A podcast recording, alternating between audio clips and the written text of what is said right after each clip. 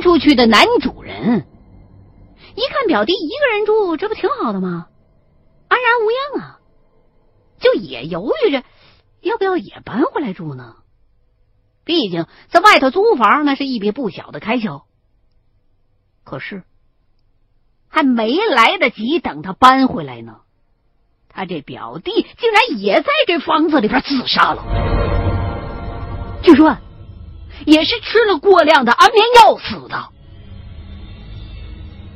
这不得不说是一个很诡异的巧合，而且。最让人胆寒的是，表弟的遗体是男主人第一个发现的。当时，死者的其中一只脚上没穿鞋，那这鞋哪儿去了呢？不知道被谁。放在了他们家房门口的里头了。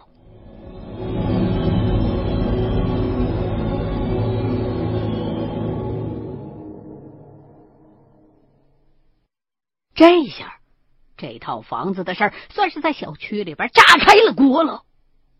这摆明了就是冤魂索命啊！房子本来就卖不出去，这下就更甭想出手了。所以这么一搁，就一直慌到了现在。我听着，忽然想起来，记得以前听老人讲过，说鞋这种东西，因为常年接地气，所以阴气比较重，加上人的脚底板本来就阳气轻，是一个容易被侵体的部位，所以到现在。还能看见很多的老人家买了新鞋之后都不会用鞋里头原来的那个鞋垫，非得换进去自个儿准备的鞋垫穿着才安心。这样一是可能会更视脚，二来也是包含有这方面的迷信的。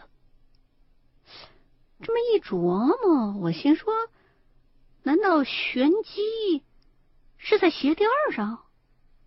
这家人当时没注意过鞋里边。所以忽略了什么东西？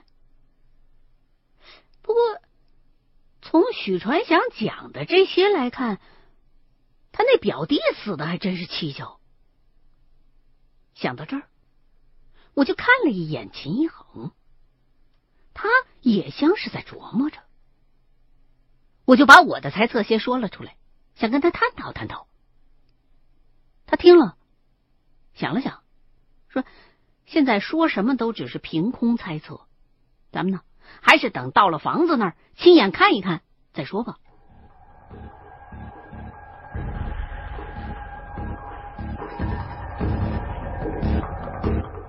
本来按照许传祥所讲的，我们到那所宅子只有二十分钟的车程，可是正赶上大堵车，停停走走，磨叽了一个钟头，我们才到地方。产权人，也就是那男主人，一直在楼下等着呢。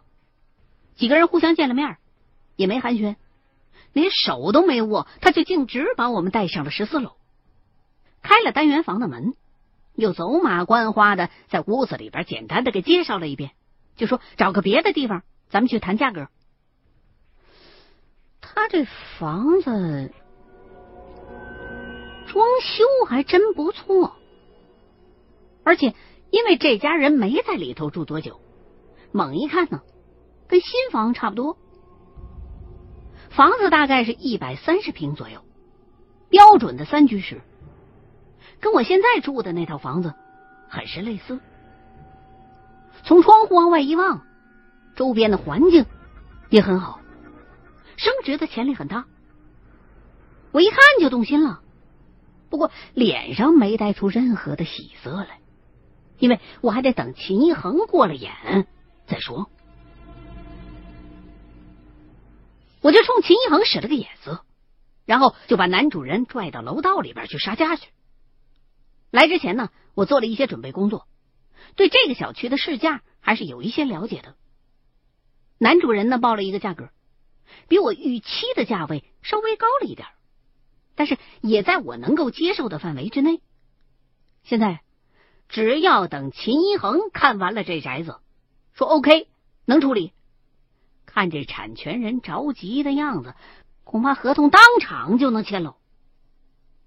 于是等了有十几分钟，秦一恒就从屋子里边走出来了。我马上就注意观察他脸上的表情，倒是挺平静的。我心知这宅子恐怕是问题不大，就使眼色想向他确认一下，他却并没有回应我，而是冷不丁的问了男主人这么一句：“当时门外的那些鞋，鞋头是冲着你们家房门的，还是冲着楼道的？”男主人当时就被问的一愣，回忆了一下。他告诉秦一恒说：“这种细节当时谁没注意呀？加上已经过了这么长时间了，已经想不起来了呀。”秦一恒就点了点头，又接着问：“你和家人有没有留意过那些鞋的鞋底儿沾了什么？也就是说，看着像是踩过什么没有？”男主人还是摇头。秦一恒这两句话可把我的心给问凉了。看这架势，好像还有点棘手。不过我现在也插不上嘴，就点了一根烟，在楼道里边巡视了一番。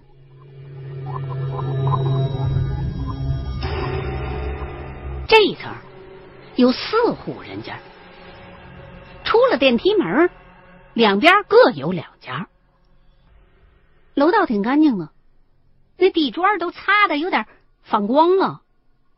四户人家的门都是楼盘当时的原配门，看着都一样，也不知道里边住的都是什么样的人家。看了两眼，我忽然就想起小时候看过的一个童话故事，说是有一伙大盗深更半夜的时候，会在第二天想要抢劫的这户人家的门上留一个记号，以便来偷抢东西的时候好找。我心说。要是这么联想的话，那些鞋会不会也是起着类似的作用？是用来给什么脏东西指路的呢？正琢磨着呢，秦恒那头收工了，他冲我使了个眼色，轻轻的摇了摇大拇指。哎呀，他这弄得我很无奈啊！怎么还使上暗号了？之前咱俩又没沟通过，我怎么知道你摇大拇指是说这宅子没事，还说这宅子没戏啊？我也就只好找了个借口，把他拽到屋子里头，然后低声问：“现在怎么个情况啊？”秦恒就说：“这男的是一问三不知，还不如许传祥讲的仔细明白呢。房子的风险有点大。”咱们呢，得从长计议。那好吧，既然他都这么说了，我也只能去跟产权人说，我们要回去再商量一下，尽快会给您答复。然后就跟着秦一恒一块儿下了楼。许传祥一直在楼下的车里头等着我们呢，一看我们下来了，还挺高兴的，八成啊是以为自己的提成要到手了。结果听我们说还得回去再考虑考虑研究研究，他还有点着急，怕我们不买了。一路上连怂恿带蛊惑的说了半天，我没工夫搭理他，心里头的疑问一个接着一个的，想问秦一恒，可是有许传祥在场，那不太合适，我就忍住没问。直到回到了宾馆的房间，我才开口问他：“那鞋是不是有什么说头啊？”鞋头冲外冲里有什么关系吗？还是说玄机就是在鞋垫里头啊？秦一恒就挨个的跟我解释说，那些鞋是什么样的，咱俩谁都没见过。现在凭空分析有点难度，倒是很多地方有这方面的习俗，会把家里边小孩生下来之后穿过的第一双鞋，高高的挂在宅子外头的房檐底下，取的就是。辟邪，墙壁的壁，穿鞋，鞋子的鞋，这两个字的同音，辟邪。不过呢，在玄学当中是没什么一说的，至于鞋头的朝向，其实也没有方术上的依据，而是他本能的一个猜测。假如那鞋头冲的是他们家房门的话，那就证明穿鞋的那个人或者是那脏东西，当时是朝着屋子里头走的。倒是鞋垫儿这一点，他之前还真给忽略了。方术当中的确是有不少跟鞋垫儿有关的讲究，比如说我们平常所说的“打小人、踩小人”，其实就是源于方术当中的一种。不过实施起来可不是那么简单的，就在袜子底下或者是鞋垫上头绣一个、印一个，或者是压上一个小人的形象就可以了。还得结合那个人的生辰八字，乃至于穿上鞋的时间、走的什么路、走了多远等等，都有严格的规定。操作起来很复杂，很复杂的。现在一听秦恒这语气，这套房子还是毫无头绪啊。说实话，这套房子我是真喜欢，价格的优势也在那儿摆着呢。不拿下，实在是可惜了。我就问他，那现在有没有什么法子可以试一试？秦恒琢磨了一下，说：“要是真的想收了这宅子的话，我们可以拿一双鞋去摆在那房门前试一试，看看第二天鞋会有什么变化。之前呢，咱们俩只是听许传祥一家之言。”兴许他有什么遗漏，或者是有他根本不知道的情形存在呢？哎，秦和这个提议还真不错，我当场就表示点赞。于是两个人也没耽搁，先去了一趟商场，从打折区随便拎了一双运动鞋回来，又给宅子的产权人打了一个电话，直接我就把自己的身份挑明了，告诉他我们俩其实就是专门做这种生意的。所以宅子里的东西要是不搞清楚的话，我们没法接手。需要您暂时把钥匙借给我们用一用。男主人那头一听，语气上就有点犹豫，说：“许传祥之前已经把你们的身份告诉我了，钥匙倒是可以借给你们，只是我希望你们能给我留一些押金，因为。”我听说干你们这一行的，保不齐就在那屋子里边点符啊、杀鸡啊什么的。回头要是失了火了、闹了灾了，我这边起码也有个保证啊。哎，他这要求倒是并不过分，但是他有所不知，我们家陈一恒一直都是偏爱剑走偏锋的，什么杀鸡呀、什么烧符啊都不用，他一般用的都是那种看起来歪门邪道的法子。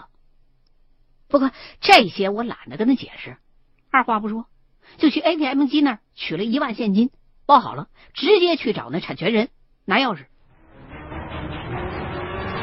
拿来了钥匙，我跟秦一恒就直奔那套房子。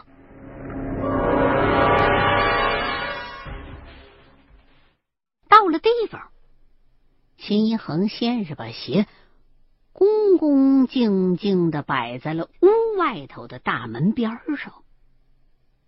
然后又不甘心的把门开开，进去转了一圈，出来之后还是皱着眉头说：“这宅子的确是看不出什么来，只能啊明天再过来观察了。”于是我们两个又重新打道回府，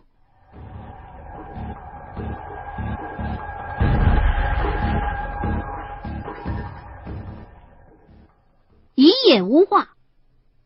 这宿我睡的还真有点纠结，生怕鞋子没什么异状，可是又怕鞋子再出什么新花样。总之，一大早我很早就自然醒了，可是秦恒啊倒睡得挺安稳的。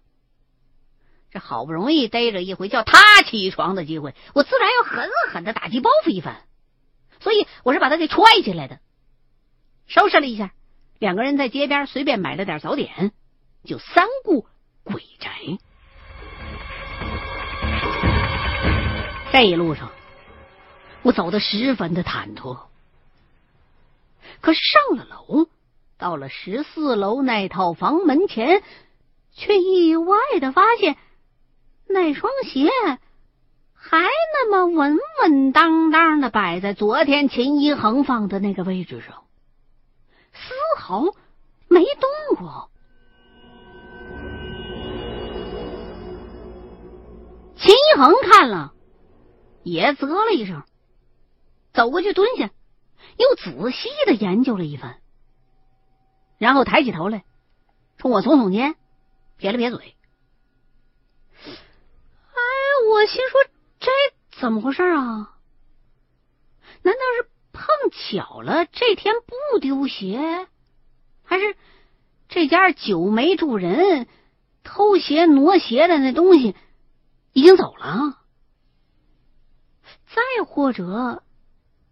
难道是那东西嫌这鞋太便宜，不喜欢？我也走到这双鞋跟前，蹲下身去问秦一恒：“这这鞋不丢，咱们该怎么办啊？”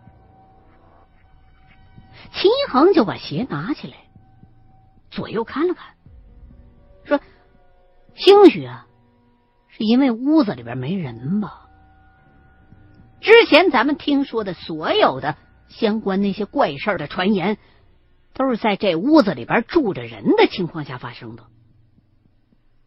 咱们虽然现在也揣摩不出什么原因来，但起码该试一试啊！甭说了，他这意思就是今儿晚上咱们得在里头守着呀。我现在对于在鬼宅里边守夜的勾当，早就已经习以为常了。答应了一声，就直接跟秦一恒去附近的超市买了一些晚上过夜要用的必需品。买完东西，一看时间还早，我们俩就又顺便把这个城市的商业中心给逛了一逛，也算是打发时间了。等到天都快黑了，我们才找了一家饭馆吃了饭。然后就第四次回到了这套十四楼的单元。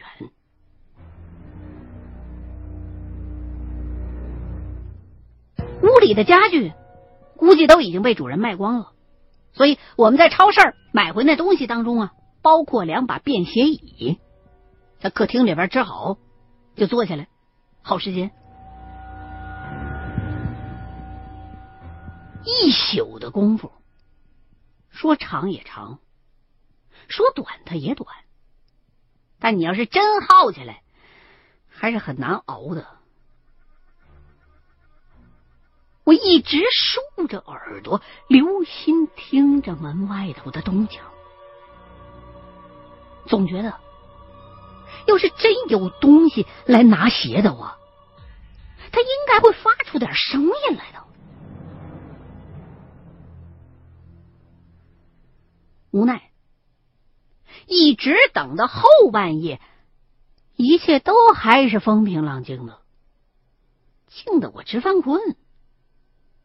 早知道这样，我就买俩睡袋来了。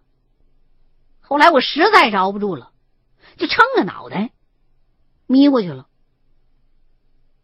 等到被秦一恒叫醒的时候，天都已经大亮了。睁眼一看，秦一恒的样子。这位应该是生熬了一个通宵，面色显得十分的憔悴。他一看我醒了，就拍了我两下，鞋还是没动地方。听他这么一说，我不由得立马就叹了一口气：“哎呀，难道这宅子就拿不下来了吗？”站起身来，我走过去，把门打开。朝走廊里边看了两眼，果然，那双鞋还是纹丝不动的摆在我们这边的门边上。看来这一通宵是白熬了。我摇了摇头，去洗手间洗了把脸，然后又点了一根烟，提神，就开始跟秦一恒交换意见。怎么办呢？是不是之前许传祥说的那些根本就是道听途说、捕风捉影啊？要不咱俩这都守了一整宿了，这怎么着也能发现一些端倪了呀？秦一恒摇了摇头，伸手管我要了一根烟。我刚才分析了一下，觉得许传祥既然想从中获利的话，肯定不会帮倒忙。细想想，原因还有可能出现在那双鞋上。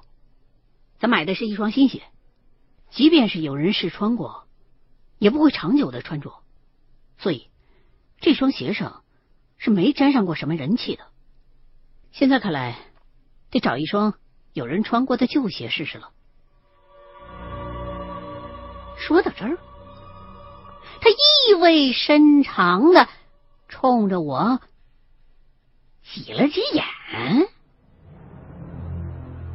我一看，心说得，这肯定是要拿我的鞋来做实验了呀！我觉着这双鞋很贵的，要用它来招神引鬼，不至于吧？可是目前也没有其他更好的办法，我也只能忍痛割爱了。全当是投资了吧。秦恒见我同意了，就立刻先带我回宾馆补了半天的觉。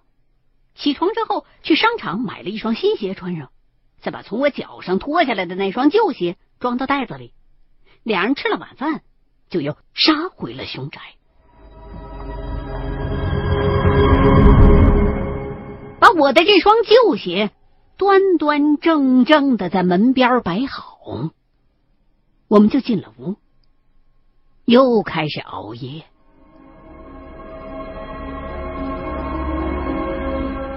这回我的精神一直比较紧张，因为门外放的那可是我的鞋啊！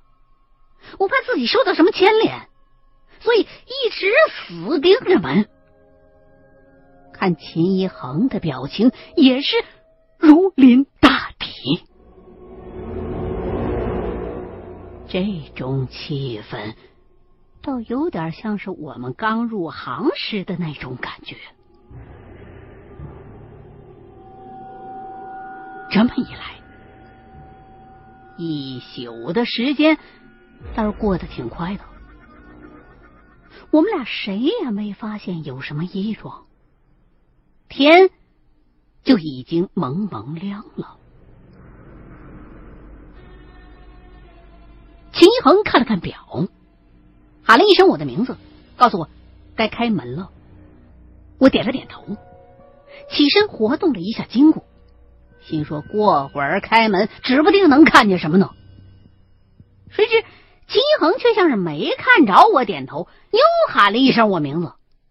等我不耐烦的答应了之后，他才径直走到门边，自己打开了门。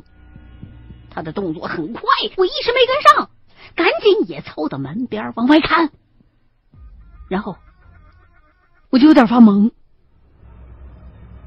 鞋被动过了，